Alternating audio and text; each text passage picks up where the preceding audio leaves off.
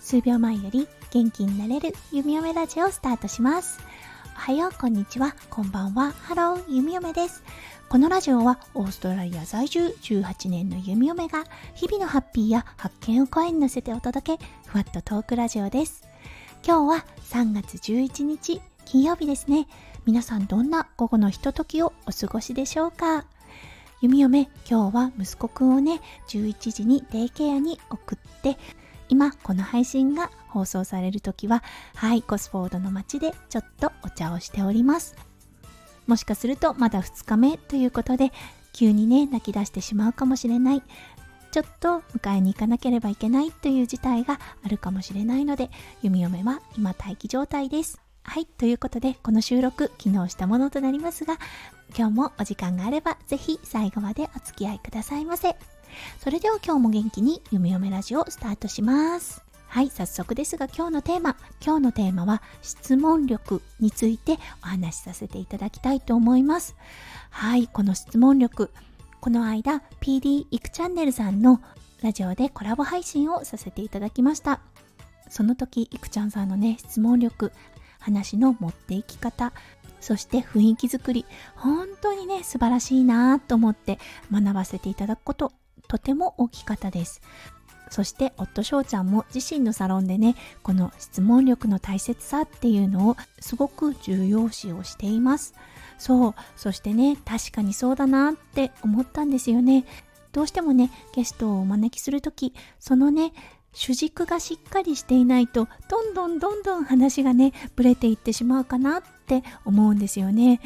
そう弓嫁夫翔ちゃんとのコラボもこれから何回か控えております。そして明日はきならじ脱力漢方ラジオの和田きなこさんをゲストにお迎えしてそうあのコラボをさせていただくということでやはりこの質問力っていうのがすごく問われてくると思います。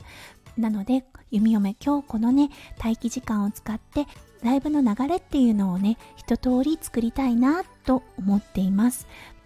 皆さんも配信するときうん、いろんなスタイルはあると思うんですが、やはりね、あのトピックを決めて、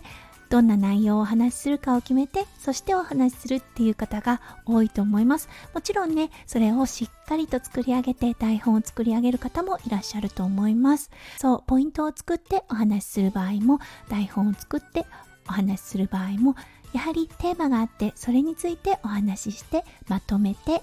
というような一連のね、作業があると思います。そう、それを弓嫁今日のね、待機時間で、そのライブバージョンを作りたいなと思いました。やっぱりね、ゲストをお招きするっていう場合は、うん、あのー、そのゲストさんがね、心地よくおしゃべりできるような空間づくり、そして質問、そして一連の流れっていうのがあるといいなって思っております。なので、弓嫁、ちょっと今ワクワクしています。どんな感じで流れを作ろうかな。どんな感じの時間配分にしようかなっていう感じで少しね考えていきたいなと思っています。はいここで告知です。明日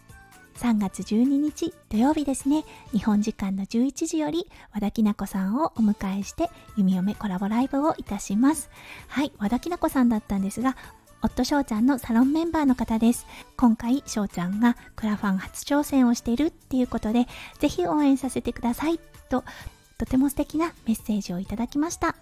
ということで、今回のコラボの運びとなるわけですが、はい。どんな感じできなこさんとね、しょうちゃんが出会ったのか、しょうちゃんとの出会いで、きなこさんの心に変化があったのか、とかね、いろいろお話を深掘りさせていただきたいと思います。それでは、もしお時間があれば、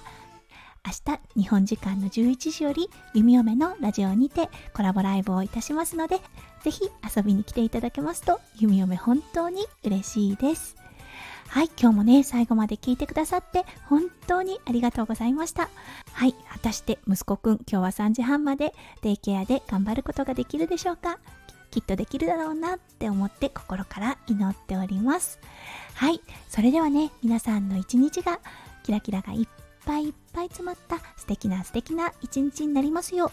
そして素敵な週末となりますよう、弓嫁心からお祈りいたしております。それではまた明日のライブで、そしてね、配信でお会いしましょう。数秒前より元気になれる弓嫁ラジオ、弓嫁でした。